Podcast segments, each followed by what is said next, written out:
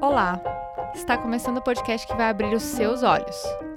Eu sou a Aline Hack, a pesquisadora do direito que adora problematizar.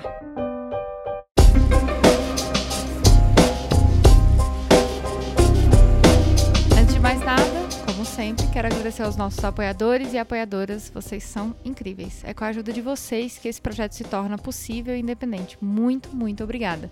E se você que está ouvindo quer ajudar o Olhares, é só entrar lá no padrim.com.br barra Olhares e escolher uma cota.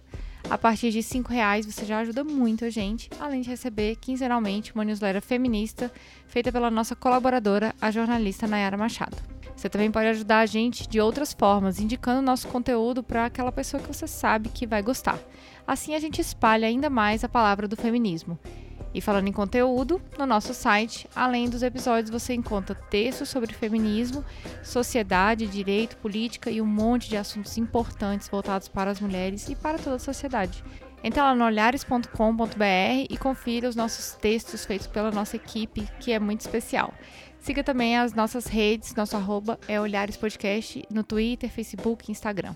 Vamos construir juntos, juntas e juntes um feminismo mais igualitário, justo e plural?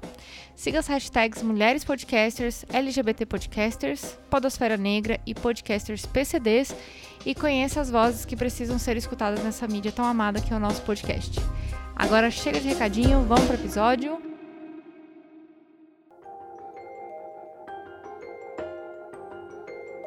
E depois da gente falar sobre vários tipos de feminismos e vários tipos de mulheres, chegamos às ciganas. Nesse episódio eu aprendi que há grupos que gostam de ser chamados de povos romani e outros ciganos. O fato é que dentro dos protocolos de direitos humanos, os povos ciganos são um grupo cuja história, modos de vida e enfrentamentos em busca de direitos humanos ainda precisam ser muito visibilizados.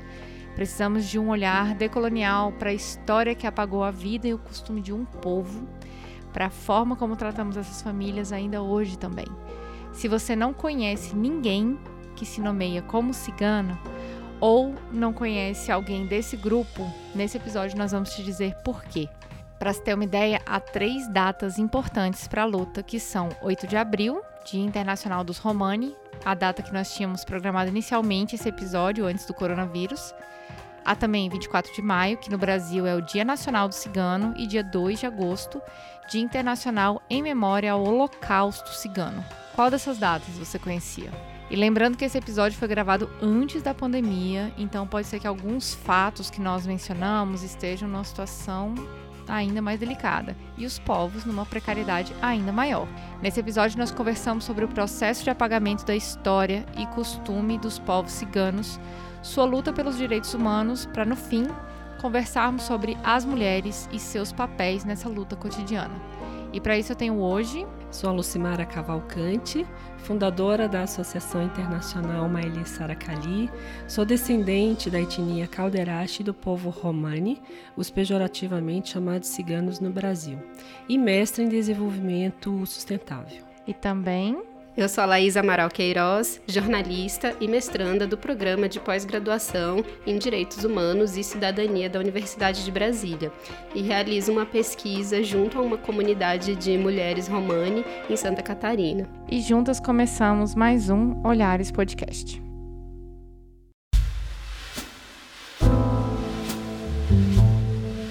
Antes de começar esse episódio, eu gostaria de ler uma citação do site da MSK que nós vamos falar hoje, é, que me marcou muito na construção desse conteúdo e eu acho que é uma frase que nos coloca para refletir é, sobre algo que gostaríamos de construir aqui hoje.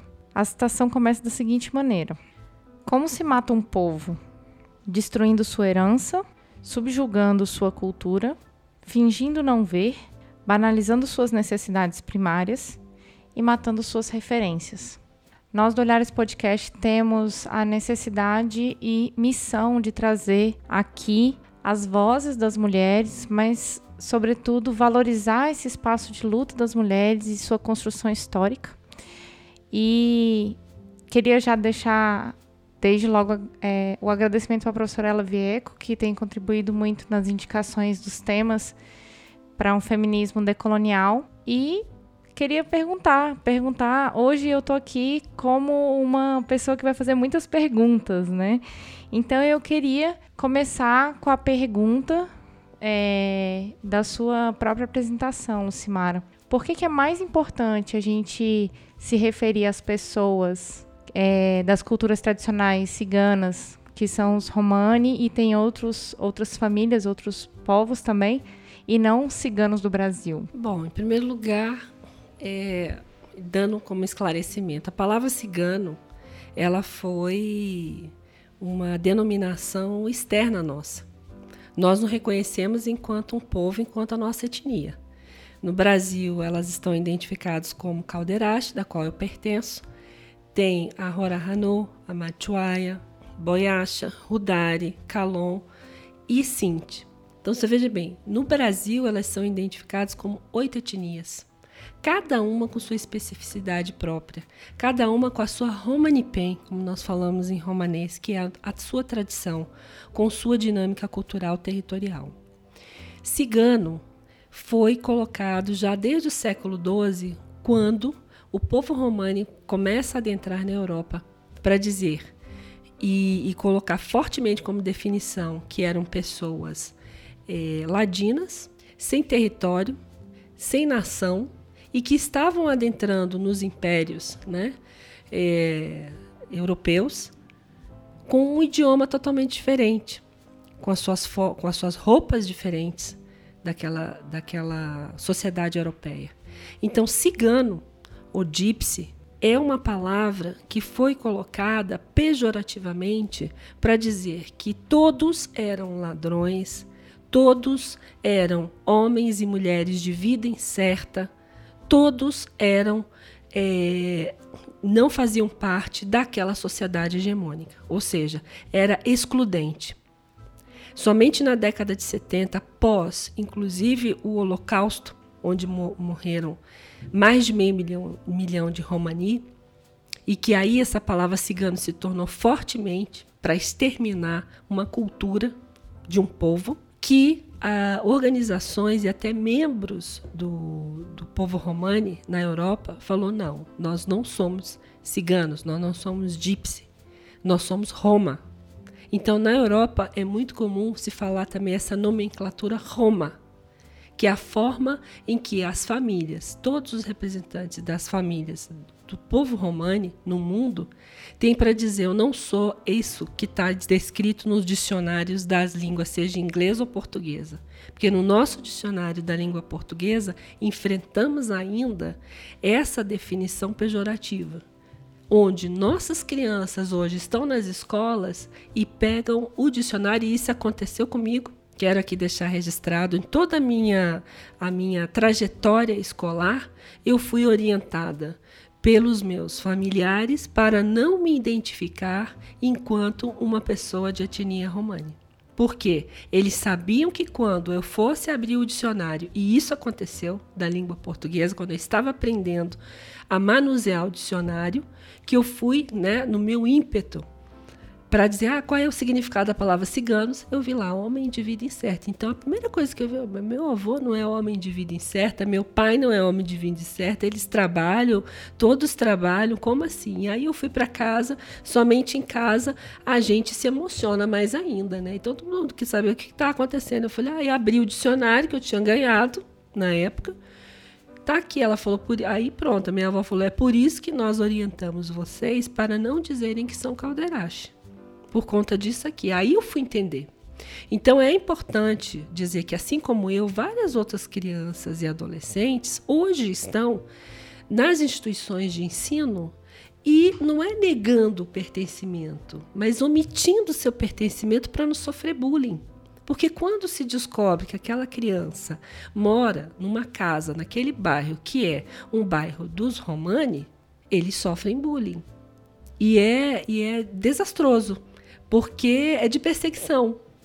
Ah, olha aí o ladrão, olha aí, você faz parte da, da, da gangue de ladrão. Nós, nós acompanhamos em Aparecida de Goiânia, né? E eram meninas que sofreram esse bullying, e aí nós nos perguntamos, os nossos educadores, que são os profissionais de hoje, eles não têm essa preparação para identificar é, essa diversidade cultural, eles não sabem como se comportar. Né?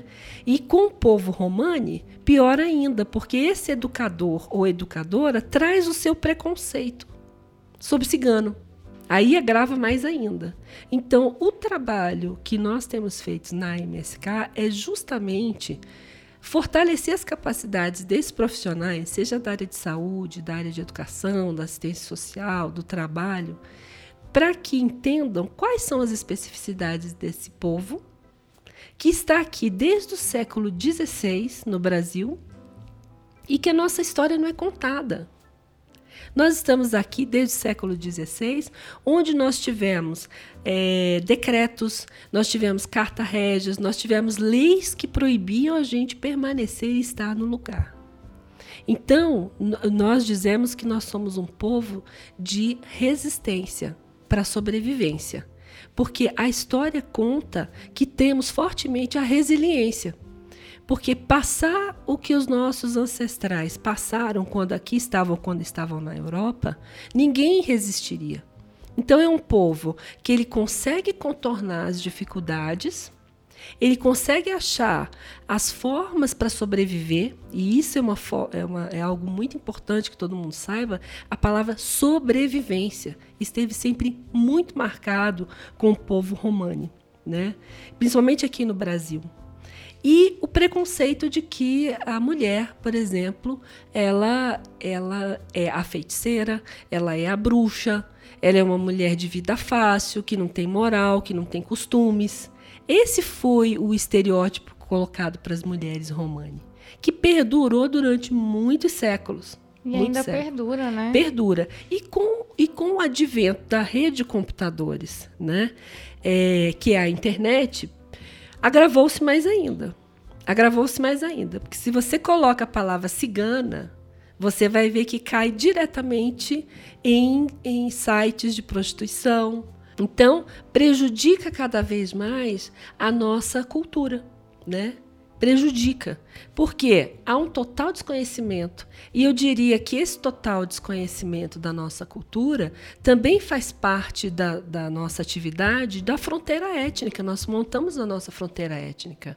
Quem está de fora não entra. Então, a nossa tradição pertence a nós, ninguém precisa saber.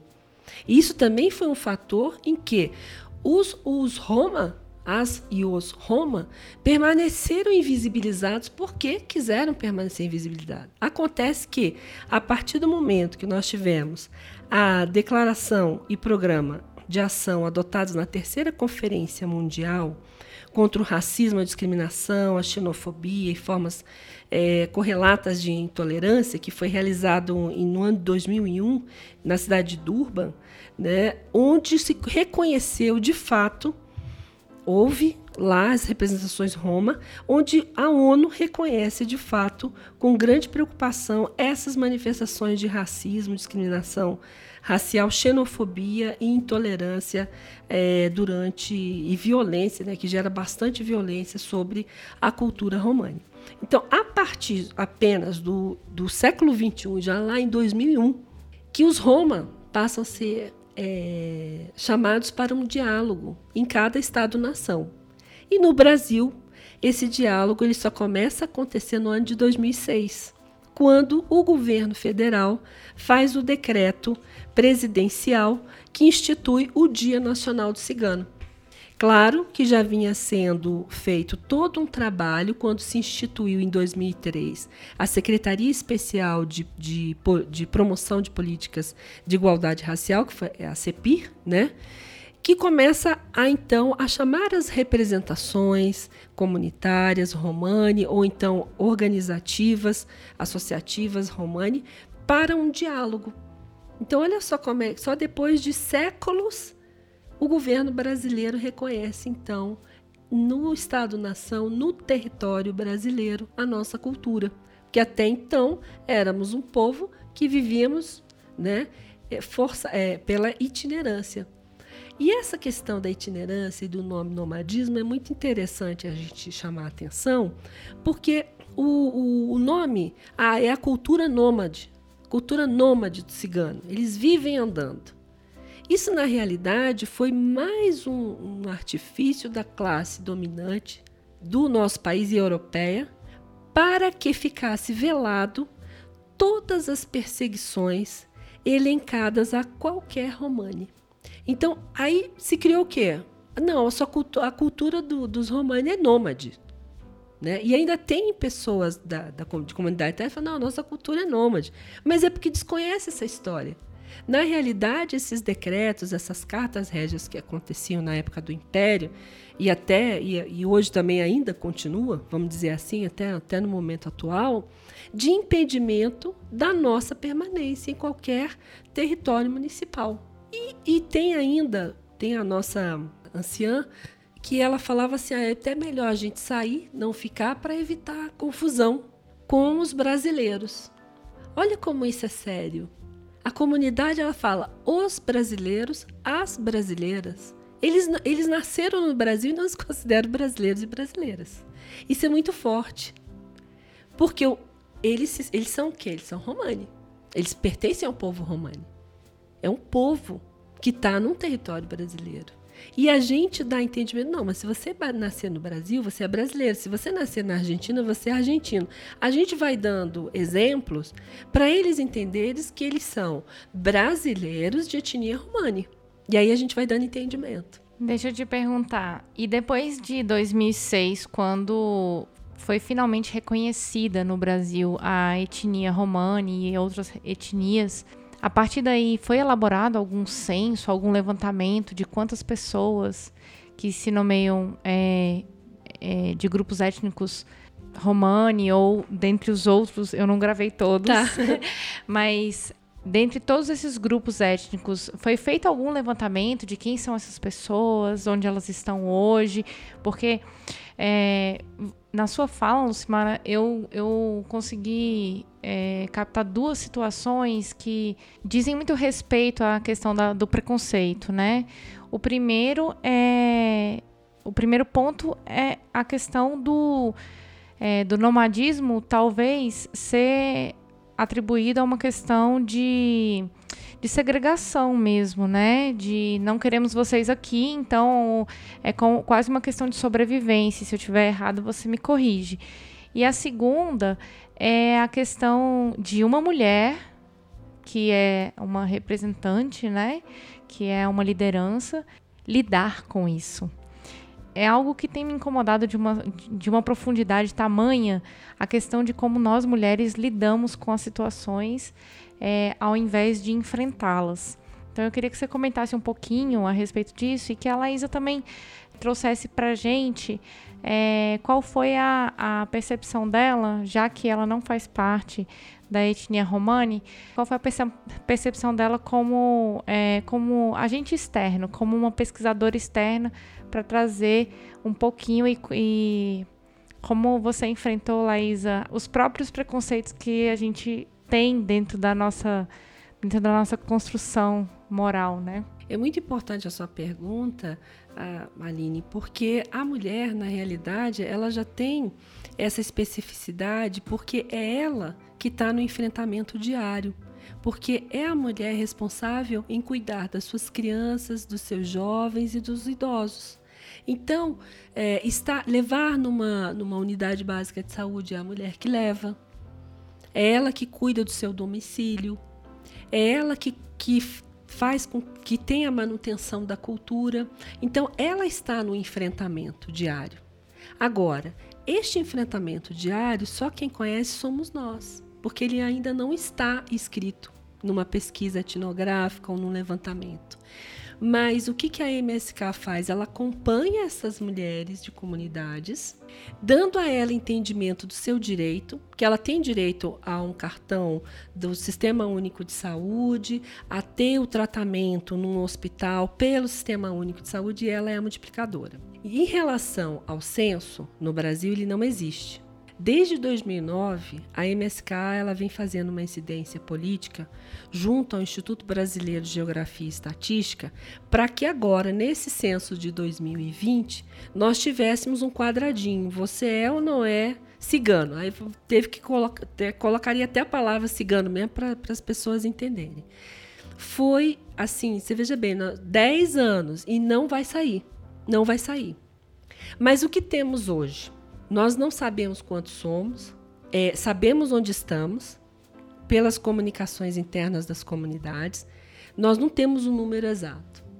O que há no país são números que eu diria é, de uma ideologia política, que é o que vem acontecendo com o atual governo, que em várias reuniões, inclusive na, na reunião da ONU, foi falado que no Brasil tem 1 milhão e 200 mil ciganos nós indagamos o governo brasileiro atual e dissemos: de onde vocês tiraram? Qual é a fonte? Ninguém nos mostrou.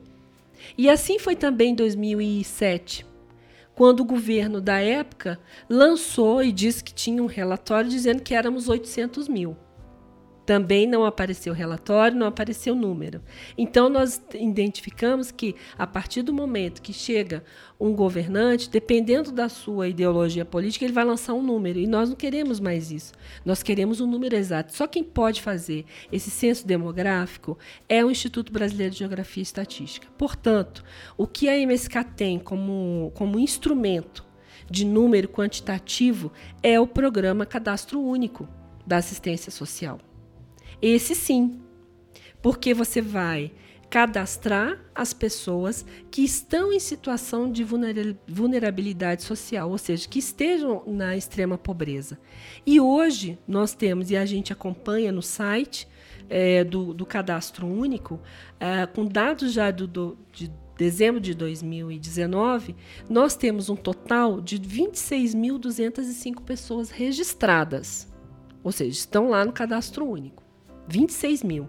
Ora, em todas as unidades é, federativas desse país, nas 27 unidades federativas do país, eles estão presentes. Se houvesse um interesse político, eu tenho aonde identificar, sei qual é o município e eu faria uma política pública para tirar essas pessoas da sua vulnerabilidade, eu faria uma política pública educacional, do trabalho, mas não há o interesse político. Então, dessas 26 mil pessoas que estão no cadastro único, 52% é, da, é, é a população feminina e 48% masculino.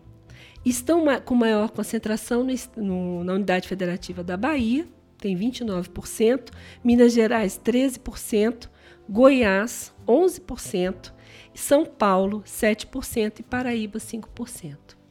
Então, o que nós precisamos é fazer com que essa eficiência limitada da gestão pública né, ela possa ser, ela tenha maior capacidade para atender às nossas reivindicações. Então, é esse trabalho que a gente faz. O cadastro único é hoje o que nós temos como uma demonstração censitária. Mas, assim mesmo, eu só estou lidando com a população da extrema é, vulnerabilidade. E nós temos que ter entendimento que o povo romani hoje são de todas as classes sociais.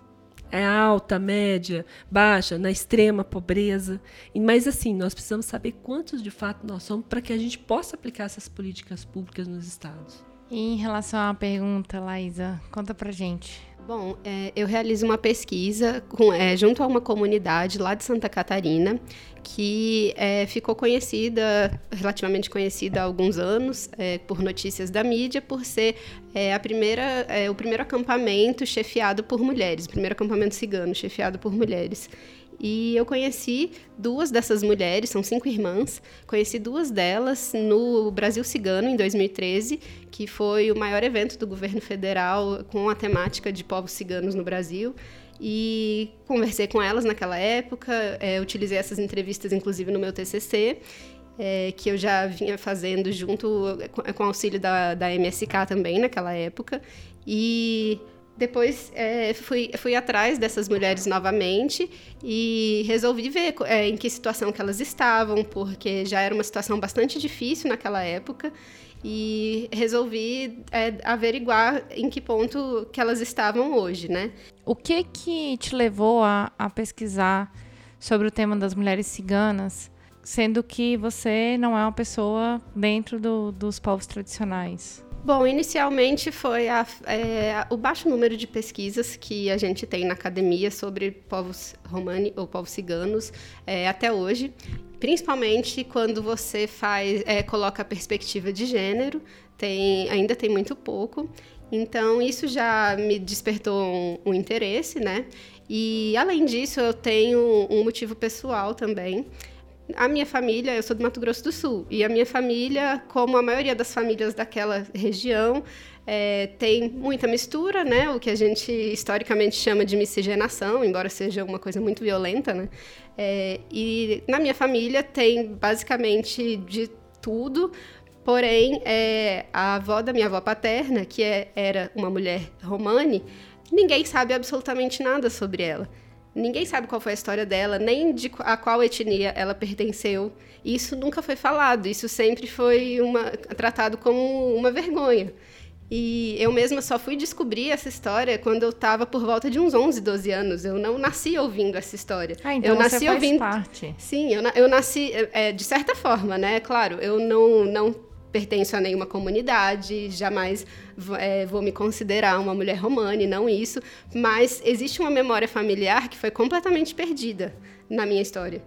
E eu sei que eu não tenho como fazer o resgate dessa memória, porque se trata de uma ancestral que já morreu há muito tempo. Mas eu é, me despertou a sensibilidade de quantas outras memórias não estão sendo perdidas. É, eu acho que até uma dica para quem estiver escutando é perguntem para suas famílias se vocês também não têm nenhuma ascendência é, de povos romani, porque muita gente tem e nem sabe. Então, enfim, é, já que eu não posso recuperar a memória da minha família especificamente, eu gostaria de auxiliar outras famílias a não caírem no esquecimento. E tem uma coisa é, particularmente relevante com relação aos povos romani, é que, pelo menos no caso do Brasil, ainda existem é, muitas pessoas é, de etnia romani que são analfabetas. Então, as histórias são passadas pela oralidade. E muitas vezes elas caem no esquecimento conforme é, os parentes vão falecendo, né? Então, eu trabalho muito com a história oral, justamente nessa perspectiva de resgate, de contar, como a, a Lucimara já falou, de contar aquilo que a história oficial não conta. Eu poderia dar uma palavra? Gostaria, é muito interessante o caso da, da Larissa e nós já presenciamos com outras pessoas também. Por que, que a avó dela, na realidade, fez com que o, o filho não soubesse da sua, da sua etnicidade? Porque provavelmente ela já tinha um enfrentamento à violência, de perseguição. Então, os anciões, o que, que eles faziam com as suas futuras gerações? Para que eles não sofressem essa violência de perseguição, é, é, de vinganças entre famílias se afastavam. Então, isso, isso é bastante comum, a gente tem encontrado é, várias pessoas e, e é, é, engraçado porque o sangue puxa, né? A, nós somos romani, a gente bate o olho numa pessoa e fala, é, é Romi, é Romi, é o sangue puxa. Então, essas pessoas, assim como a Larissa, elas vêm como se fosse um imã. E aí vai descobrindo, né? Nós já tivemos assim vários outros casos, em outra oportunidade a gente pode falar. Mas é isso, só queria dizer aqui para Larissa que se a sua avó fez isso, foi na realidade para proteger você, que é a futura geração dela. Mas que agora você tem um grande caminho na pesquisa uhum. para nos ajudar, né, com essa com esses estudos maravilhosos de história, contar essa realidade de vida, estar dentro das comunidades. Você teve lá em Santa Catarina, você viu como é que é a luta daquelas mulheres. E isso, isso te emocionou demais. De onde vem isso? É do seu sangue. Né? Você é nossa descendente. Eu acho que a gente encerrou bem essa, essa introdução do primeiro bloco para trazer um pouco mais de sensibilidade para as pessoas como é que como é que a construção histórica e cultural de um povo pode ser muito violenta, pode ser muito silenciada, né? E vamos para o segundo bloco.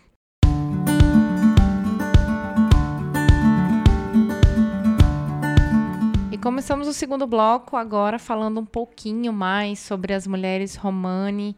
É, eu fiquei muito curiosa é, em relação às mulheres. Dessa vez eu vou começar com a Laísa. É, eu queria que você é, falasse um pouquinho, Laísa, como é que foi lá como é que foi chegar é, nesse grupo de mulheres, mulheres líderes de, de uma comunidade? Como é que é, o que que isso se diferencia é, do nosso senso comum?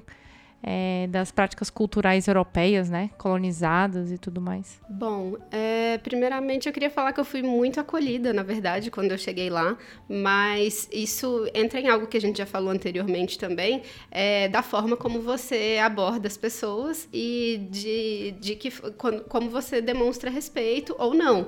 Então, como eu já conhecia duas delas e é, elas já sabiam do meu trabalho antes mesmo de eu falar para elas pela MSK, então tudo isso já me abriu muitas portas.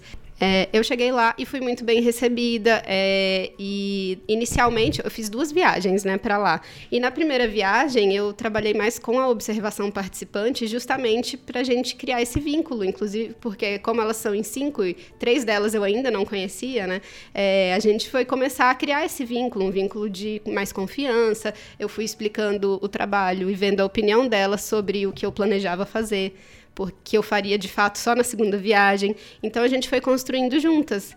É, e sobre é, o, o que eu observei lá, né? Primeiramente, muita gente acha, quando sabe da história delas, acha que é, é um grupo feminista que resolveu ter uma, é, uma atitude feminista, né? Dentro do, da sua comunidade. E não é bem isso. É, elas são mulheres bastante simples, são mulheres analfabetas, inclusive, como eu já tinha é, comentado aqui, que muitos povos romani ainda são.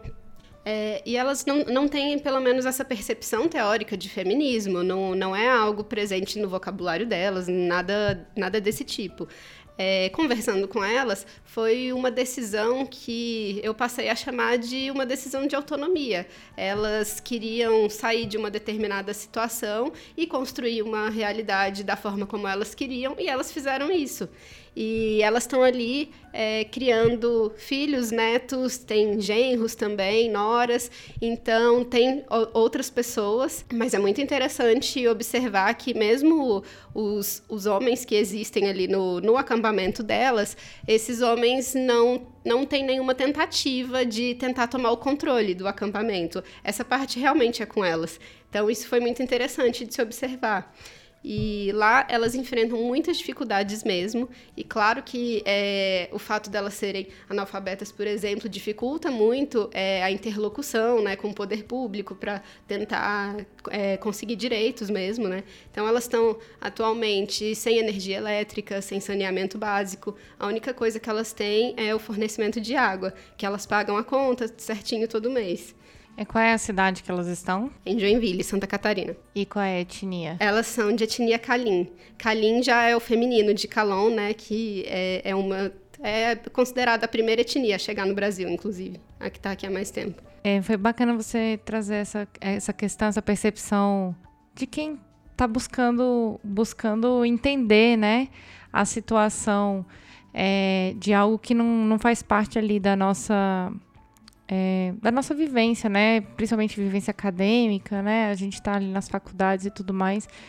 É, eu tenho percebido, pelo menos na Universidade de Brasília, a presença de cada vez mais povos tradicionais estudando lá, a, a abertura, a, o fortalecimento das cotas também, né?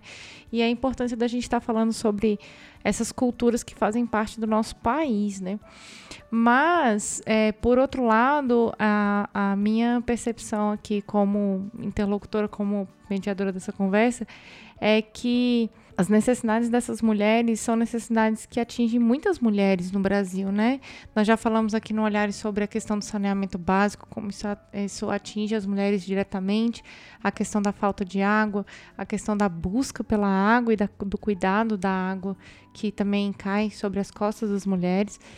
E a gente vê que vai se interseccionalizando né, o nosso debate sobre é, é, situações culturais, situações que dizem respeito à, à história do, da construção do Brasil, a construção de um povo, mas também não consegue se desvincular é, das questões gerais de gênero que atingem a todas as mulheres, né?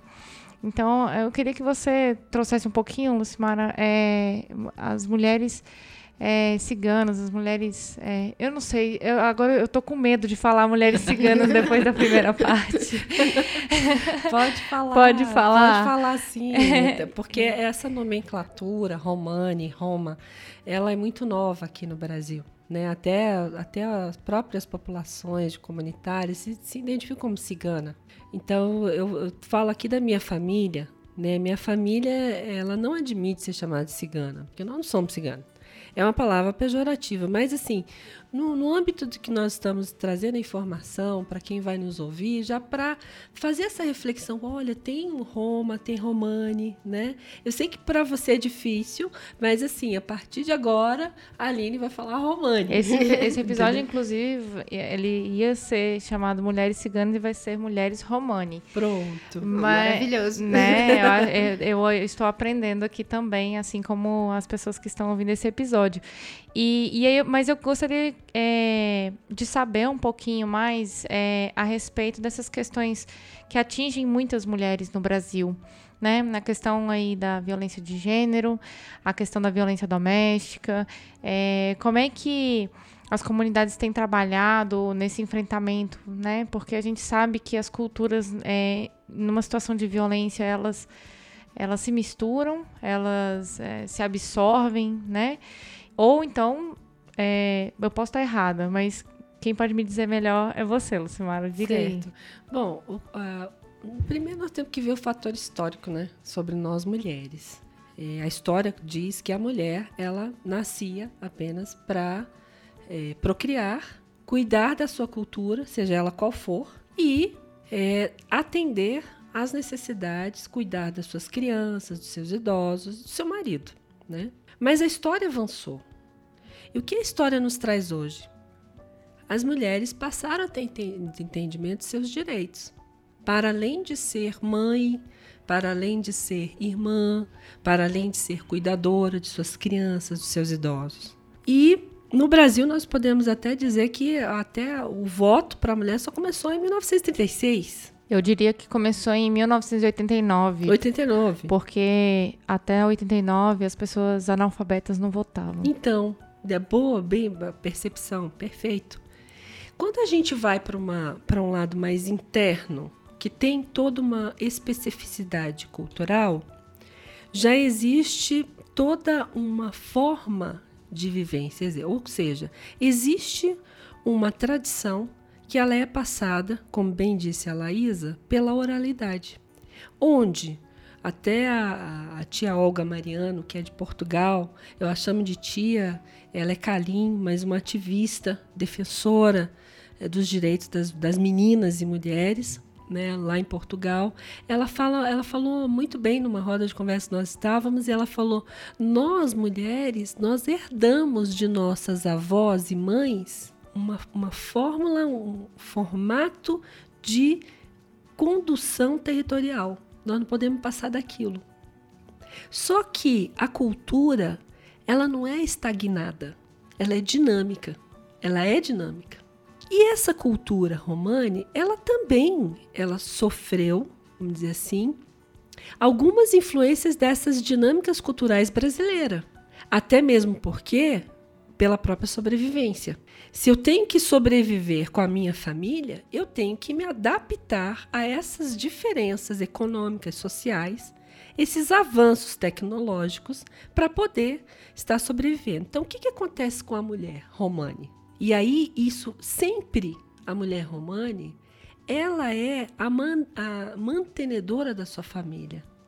Culturalmente? culturalmente. Então, todo mundo acha assim que a nossa cultura ela é uma cultura é, patriarcal, como você mesmo é, é mas quem dá a última palavra dentro do, do, do seu território familiar é a mulher, mas externamente fica parecendo que é o homem que manda. Então nós não podemos também dizer aqui que toda a família é assim. Né? Tem que, isso tem que ficar bastante claro para o público que está nos ouvindo, que nós não podemos dizer que o que uma família faz, todas as famílias vão fazer. Não, isso depende de cada núcleo familiar. A Laísa falou aqui muito bem das Calins, lá de Santa Catarina. é um caso bastante atípico mundialmente, porque é o único, o único acampamento em que tem essa essa liderança por mulheres, porque elas querem ter um futuro melhor para suas futuras gerações. E nós acompanhamos elas desde 2012 por uma série de fatores. E a Laís ela já falou aqui muito bem. Mas o que eu quero dizer é, é o seguinte: a mulher romana ela sempre teve seu feminismo, sua luta feminista dentro da sua casa.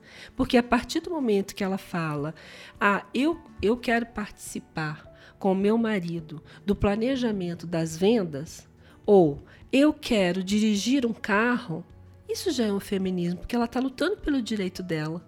E a cultura ela tem que passar, ela tem que evoluir. Ela não pode ficar estagnada lá, que a mulher não pode sair, que a mulher não pode conversar com a, com a vizinha, que é a chamada fronteira étnica, que eu falei aqui inicialmente. Isso, isso foi mudando, porque se a minha família ela precisa sobreviver, eu tenho que dialogar com o, as brasileiras e os brasileiros, vamos dizer assim, para vocês entenderem. Eu tenho que sair dessa minha fronteira étnica e permitir né, que conheçam a minha especificidade, a minha cultura. Eu não vou falar aqui da minha tradição, que a tradição só pertence às minhas futuras gerações, mas os meus costumes, as pessoas precisam saber, até para a gente poder quebrar essa, é, é, esse estereótipo que vem ao longo dos tempos. Então, a mulher romane, ela sempre, sempre teve em suas, seus núcleos familiares, e aí se eu posso afirmar, uma mulher, pelo menos, que queria algo mais. Por estar já lendo, por estar vendo televisão, porque nós não podemos esquecer a tecnologia, né? A televisão ela traz informação e hoje nós temos um outro mundo, que é a rede de computadores, que é a internet. É outro mundo de informação. E os celulares, né? Que ah, são sim, mais... perfeito, bem lembrado. O celular passou a ser o grande, o grande, é, a grande área de comunicação entre essas mulheres romanas.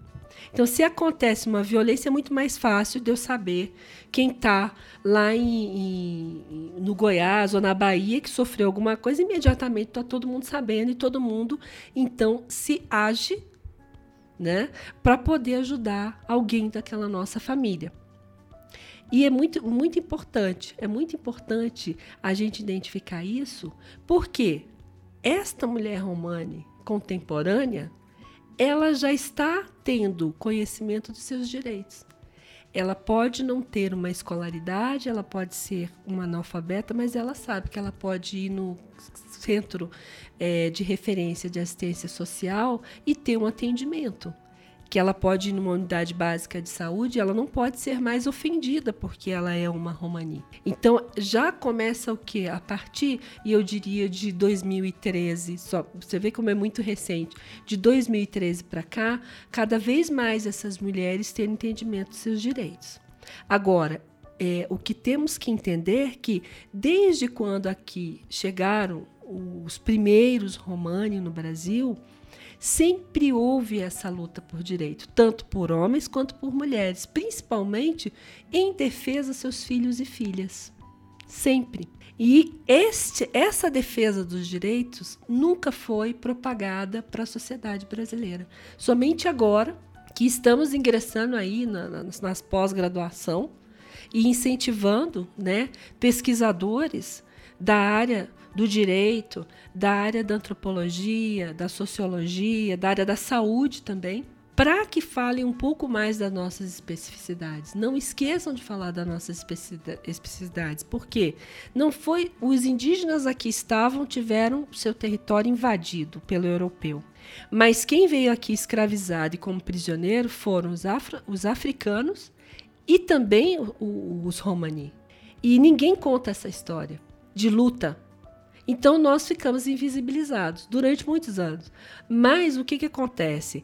Esta mulher, as mulheres romani, elas se levantam e, no século XXI, falando desse feminismo. Não, eu tenho o direito de falar, eu tenho o direito de dirigir o carro, eu tenho o direito de ter, ter, o celular, eu posso participar das vendas, eu posso negociar numa confecção quando eu vou comprar uh, o edredom, por exemplo, eu faço negociação. Elas estão o que cada vez mais é, sendo empreendedoras e também empreendedoras sociais. E isso é mu muito bonito de ver. Muito bonito de ver. Mas precisamos ainda avançar mais, fortalecer as capacidades destas mulheres, porque não são todas, né? Isso é muito importante. E aí eu chamo novamente a atenção. É mais uma vez o que?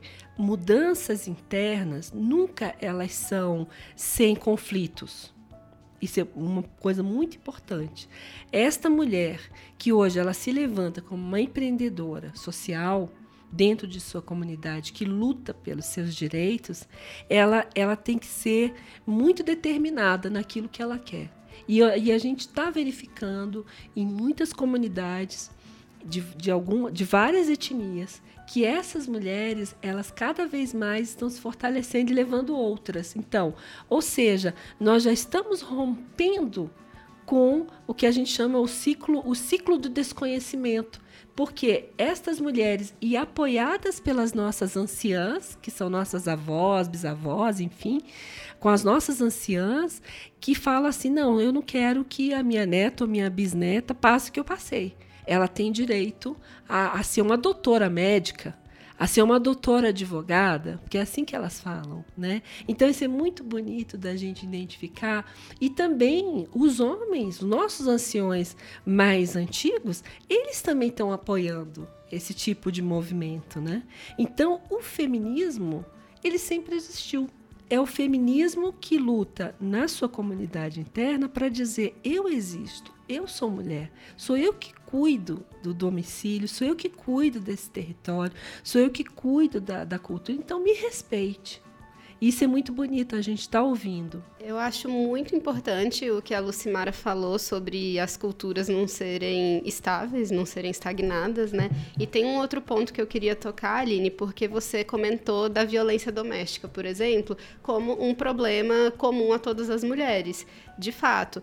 É, mas, além de, primeiramente, falar que isso não faz parte de um ensinamento cultural né, do povo romani, é, outra coisa que eu acho importante falar é que a, a, a violência doméstica doméstica, ela, se, ela acaba, é, vez ou outra, existindo entre os povos colonizados, que é o caso dos povos romani, dos povos indígenas e por aí vai, é, isso acaba sendo, é, acaba existindo de uma maneira que a gente, que muito provavelmente foi é, implantada, foi imposta.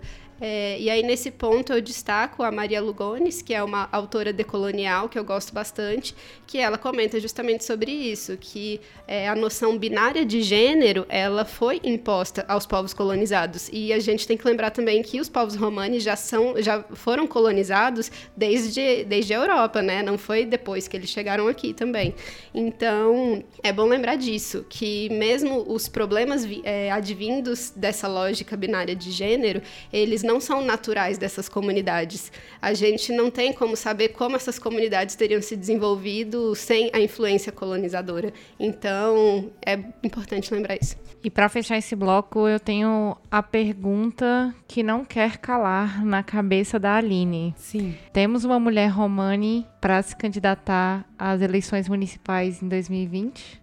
Temos sim, vai ah. ser no Rio de Janeiro, mas ainda está verificando com a família.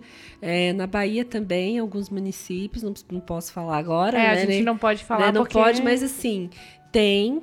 Elas estão bastante ativas porque já são mulheres que sabem dos seus direitos, né?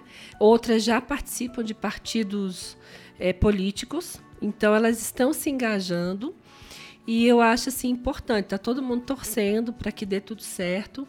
É importante essa participação, na, é, não só para avançar nas discussões das nossas demandas, mas também para avançar nessa discussão de que a mulher ela precisa estar tá nos espaços políticos para que a gente possa cada vez mais ser respeitada né? Então, assim, estamos muito felizes e vamos torcer para que elas nos municípios onde elas, elas já estão nesses partidos políticos possam avançar e, claro, elas estão com total apoio dos seus pais, avós, né? Com os Romani, é, é, dando todo um suporte. São pessoas assim muito capacitadas, é, que, que, lutam mesmo, são defensoras dos direitos humanos, tanto do povo romano como de qualquer pessoa é, que estejam necessitadas. Elas são bastante batalhadoras e a gente está bastante feliz com isso. E a gente fecha o segundo bloco agora com muita esperança no coração, porque, nossa, é, foi a melhor notícia que eu tive essa semana. É, e vamos para o terceiro bloco.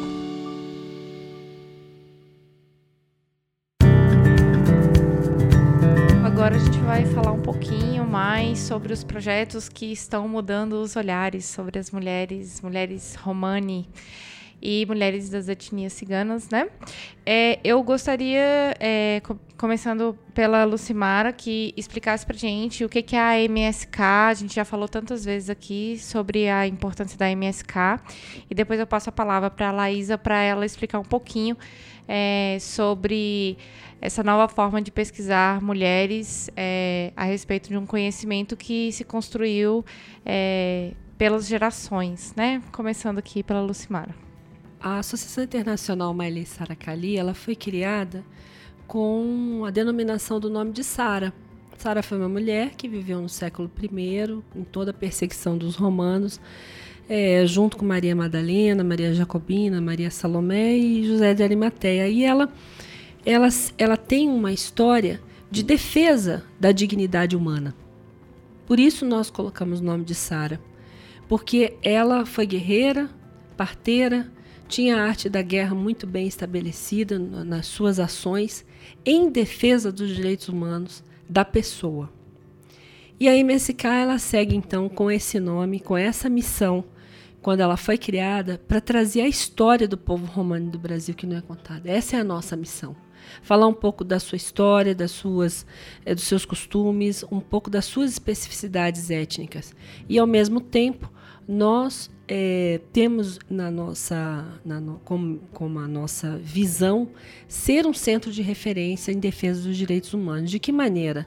Promovendo estudos e pesquisas que não tem, para que a gente possa fazer então as nossas ações de advocacy, que é a, a defesa é, dos direitos dessa população que é invisibilizada na política, da, na aplicação das políticas públicas nacionais.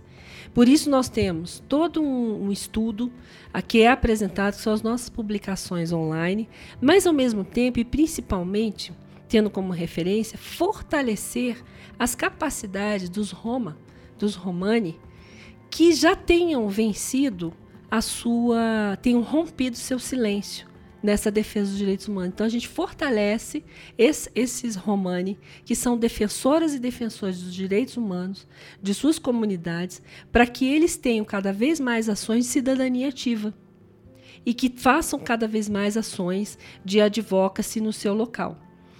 Esse tem sido o papel da MSK Brasil. E, ao mesmo tempo, nós ingressamos nos conselhos nacionais né, da área federal, que é o Conselho Nacional dos Direitos da Criança e Adolescente, o Conselho Nacional dos Direitos da Mulher, o Conselho Nacional de Povos e Comunidades Tradicionais. Já fomos do Conselho Nacional da Assistência Social e em cada espaço desse democrático é, de discussão de políticas públicas setoriais e de direitos, a MSK ela não fala só do povo romano, mas ela chama a atenção do governo brasileiro para a aplicação das políticas públicas para aquelas populações de povos e comunidades tradicionais, para que de fato seja visibilizado a aplicação no município, que são extremamente é, deixados como é, na exclusão social. Então, a MSK ela tem um, um papel político muito importante, porque ela se levanta e conclama a Convenção 69 da Organização Internacional do Trabalho, que diz o seguinte, que todos os povos e comunidades tradicionais, eles devem ser consultados pela gestão pública local, ou seja, pelo Estado brasileiro, para que possa fazer uma ação até uma simples ação de fazer é, uma vacinação na comunidade, a comunidade ela tem que ser consultada. Primeiro, para explicar o que é aquela vacina e por que está sendo feita aquela vacina. A Convenção 69 da OIT faz isso. E a MSK, ela, ela, ela tem dado apoio também para os pesquisadores nacionais como foi aqui o caso da Laís. Né? A Laís foi ao trabalho de conclusão é, de curso da graduação. E assim como a Laís, nós também temos atendido pessoas que têm interesse em fazer alguma pesquisa é, na, falando da, do, do povo romani. O que nós fazemos é como se fosse uma mediação. A gente conversa com a comunidade local, principalmente com a liderança daquela comunidade, fala da importância da sua pesquisa e também é, capacita esse, essa pesquisadora ou pesquisador na sua conduta que vai entrar na casa de uma cultura que é diferente da dele. Então, como é que vai ser o seu comportamento, né? Como, por exemplo, é, não, não se pode chegar um pesquisador e falar para uma mulher romana que ela está linda, que o brinco dela está bonito, porque o marido dela não vai gostar.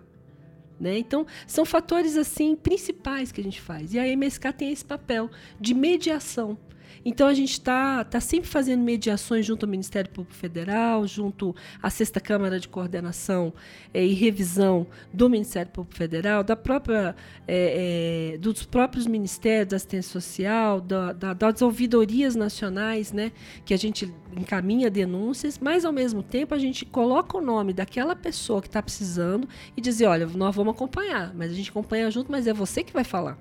A MSK não é líder do povo romani no Brasil. Nós apenas indicamos para aquele gestor público que existe um membro de uma comunidade que está precisando é, ser acompanhado no, no, no, numa situação de qual seja qual for. E para finalizar, é esse o trabalho da MSK. Né?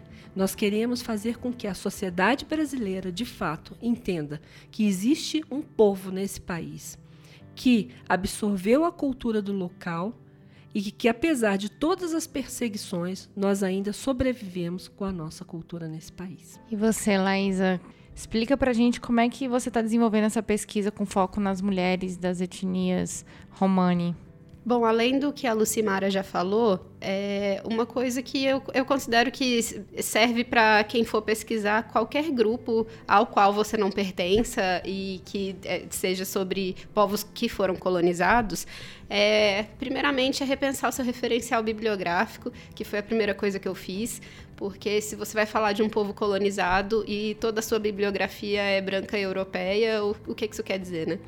É, então, eu sou atualmente uma pesquisadora decolonial, já me denomino dessa forma, que é, é, uma vertente nascida já na América Latina e defendo muito a interseccionalidade também, que é uma ferramenta analítica que é, leva em consideração os eixos de discriminação que as mulheres, de, principalmente é, de, outra, é, de raças ou etnias é, mais marcadas na sociedade, é, os eixos de, de, discriminação mostram de que forma é, ela, tudo isso se atravessa na vida de uma mulher. Né?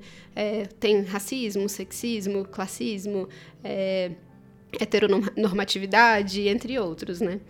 Então, e depois disso, é, o que eu escolhi como metodologia foi a história de vida é, para tratar lá é, junto ao acampamento que eu trabalho.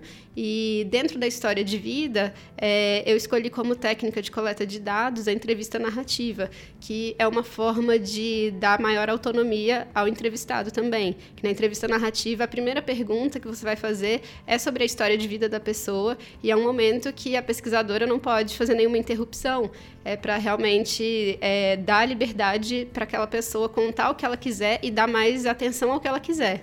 E aí, nessa, é, nessa técnica, só depois que a pessoa finaliza, é, independente de quanto tempo for, aí sim você pode indagar alguma coisa que não ficou muito esclarecida e fazer novas perguntas também. Então, é, foi a forma que eu construí junto com elas, é, para elas se sentirem mais confortáveis, é, para falar o que elas achassem que fosse importante. E aí, dentro disso, foi, é, a gente é, conseguiu abranger o acesso a direitos, a cidadania, é, o porquê delas terem é, resolvido fundar um acampamento nos moldes que elas fundaram e a própria memória, que é, era algo que eu queria também que fosse resgatado. Então, é basicamente isso. É interessante você colocar isso, porque aqui no Olhares e também em outros podcasts que eu tenho observado, existe um, uma preocupação, especialmente de pessoas que trabalham com direitos humanos, pessoas que querem discutir as questões é, de gênero, questões étnico-raciais, questões é, a respeito é, da pauta LGBT e também questões decoloniais, é, uma preocupação e uma valorização da construção narrativa a partir da fala das pessoas que vivenciaram isso ou que vivem aquilo, né? E eu, eu acho que para finalizar esse, esse episódio e, e assim, agradeço demais. É, vou agradecer de novo, mas é, agradeço demais as lições aqui é, que vocês trouxeram. Eu aprendi muito. Eu acho que esse episódio aqui ele podia ter umas 5 horas, assim, porque é, eu acredito que nós temos muito a, a aprender. E essa valorização das mulheres que vieram antes de nós, né, como um todo, né? As nossas avós, é, as nossas tias, nossas mães. É, essa valorização ela é muito pertinente na, na emancipação das mulheres da nova geração. Né? E se a gente quer construir direitos que possam realmente é, abranger todas as mulheres de uma forma plural, de uma forma que se preocupa de verdade em acolher mulheres de uma forma plural, né? É, eu acho que esse é o primeiro passo. É o primeiro passo é a gente conversar com as mulheres que estão inseridas nesses contextos, é, fazer pesquisas sobre é, mulheres, fazer pesquisas sobre povos, sobre é, culturas, sobre construções narrativas. E a gente está aqui no Olhares de Portas Abertas, na verdade, de microfones abertos, é, caso é, vocês tenham interesse em desenvolver novos temas. E depois desse conteúdo riquíssimo, é, vamos ao nosso bloco do Caleidoscópio.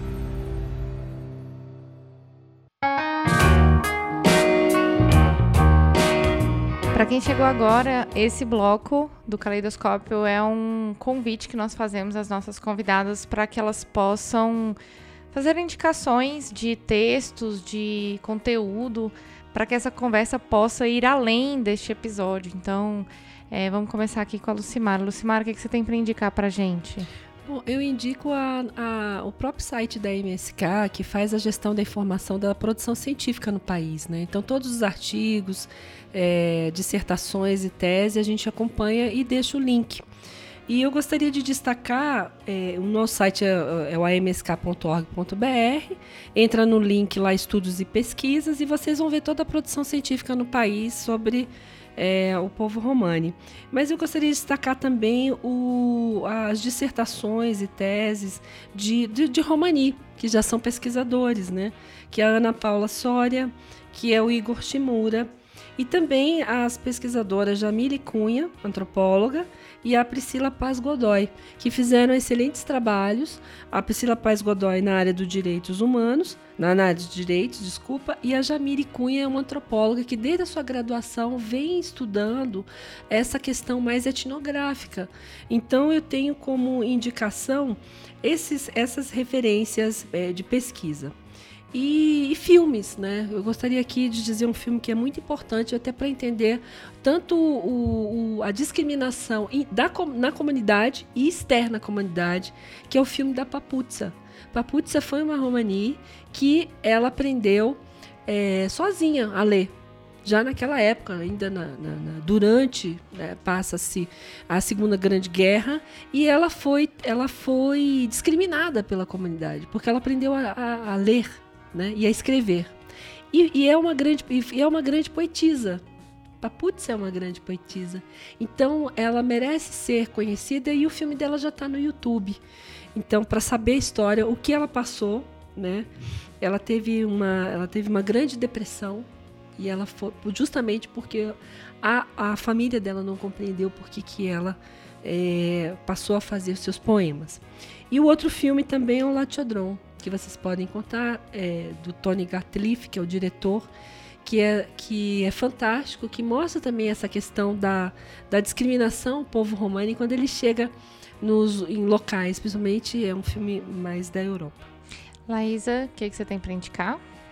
Bom, além de tudo que a Lucimara já indicou, que eu super apoio também, é, eu queria falar do livro da, da Priscila Godoy, que a Lucimara já falou, que é O Povo Invisível, os Ciganos e a Emergência de um Direito Libertador.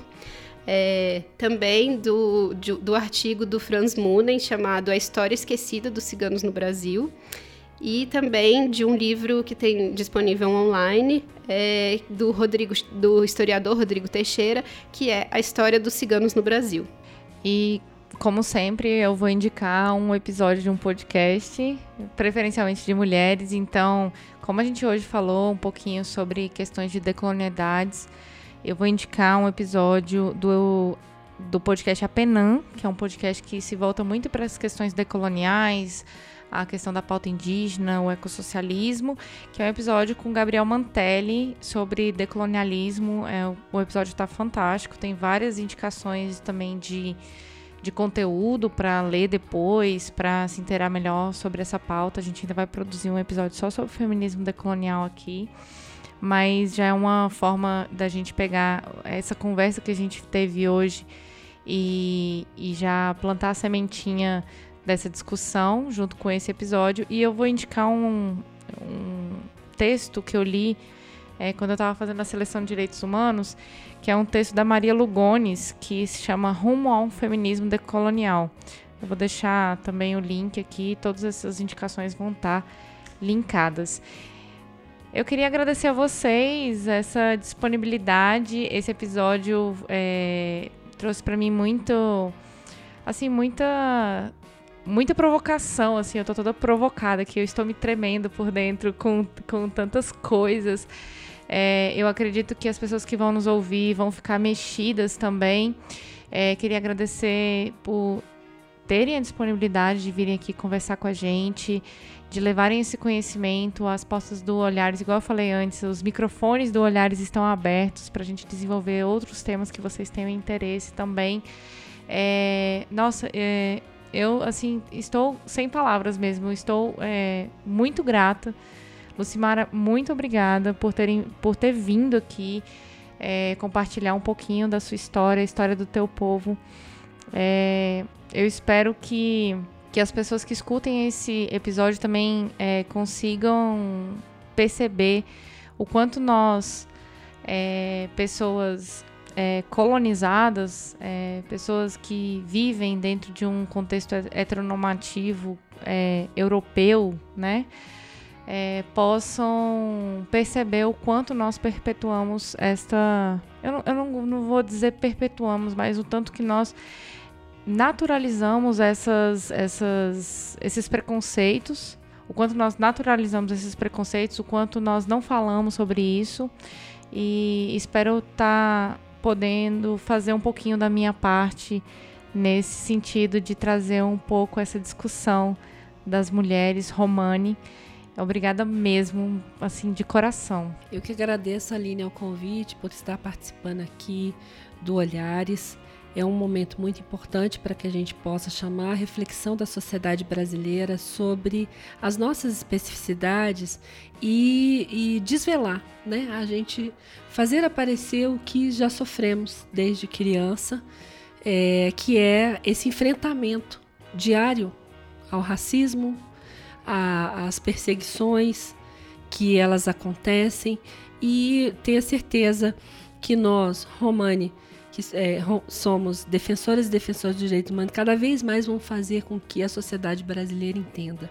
E o que mais nos gratifica é que quando a gente vai numa escola com o projeto Kalinka, que já ganhou o Prêmio Nacional de Educação em Direitos Humanos em 2014, que quando eu faço, quando a gente faz as ações, é ter uma criança que fala que não, não sabe o que é cigano, então isso significa que a sua família nunca teve nenhum preconceito com os ciganos no Brasil. Isso é muito importante. Então fica como reflexão, né? Porque as crianças elas não, não, não trazem o preconceito, mas os adultos sim. Então o que um faz de errado, todos não devem pagar, porque nós não somos iguais. Né? Então eu deixo aqui como recado e como você mesmo disse no início, né? O que mata uma cultura é você negando é, ela exercer a, os seus ensinamentos, seus saberes. Então, muito obrigada. Também gostaria de agradecer pela oportunidade de participar de um podcast que tem uma abertura tão grande a temas tão necessários e espero que quem estiver ouvindo realmente vá atrás das indicações que a gente colocou e que se, que se abra mais a ouvir e a não repetir é, justamente preconceitos que sempre foram colocados, sempre foram ensinados para você. É, sendo que você não tem é, sendo que você não tem acesso ao que realmente acontece esteja aberto a ouvir é isso. Eu acho que é o que mais importa e é o que todos os povos, na verdade, não só os povos romani, precisam. E eu queria agradecer a você, ouvinte, que teve a curiosidade de ouvir o nosso episódio até o final. Muito obrigada. Se você gosta do Olhares e quiser nos ajudar, é, estamos no padrim.com.br barra olhares, se você puder contribuir financeiramente, mas se você não puder contribuir financeiramente, indica esse episódio para uma pessoa que é, que precisa ouvir Olhares, que pode se identificar com esse assunto. É, vamos, vamos plantar sementinha no coração de muitas pessoas a respeito do feminismo decolonial, a respeito da valorização do protagonismo das mulheres em todos os espaços. Se vocês quiserem falar com a gente, a gente está em todos os canais, no Twitter, Facebook, Instagram como Olhares Podcast. O nosso site é olharespodcast.com.br. Estamos em todas as plataformas de podcast, iTunes, Google Podcast, Spotify e Deezer. Olhares Podcast. Só de ouvir dá para ver que é diferente. Obrigada, galera. Esse podcast é uma produção Caleidoscópio Digital.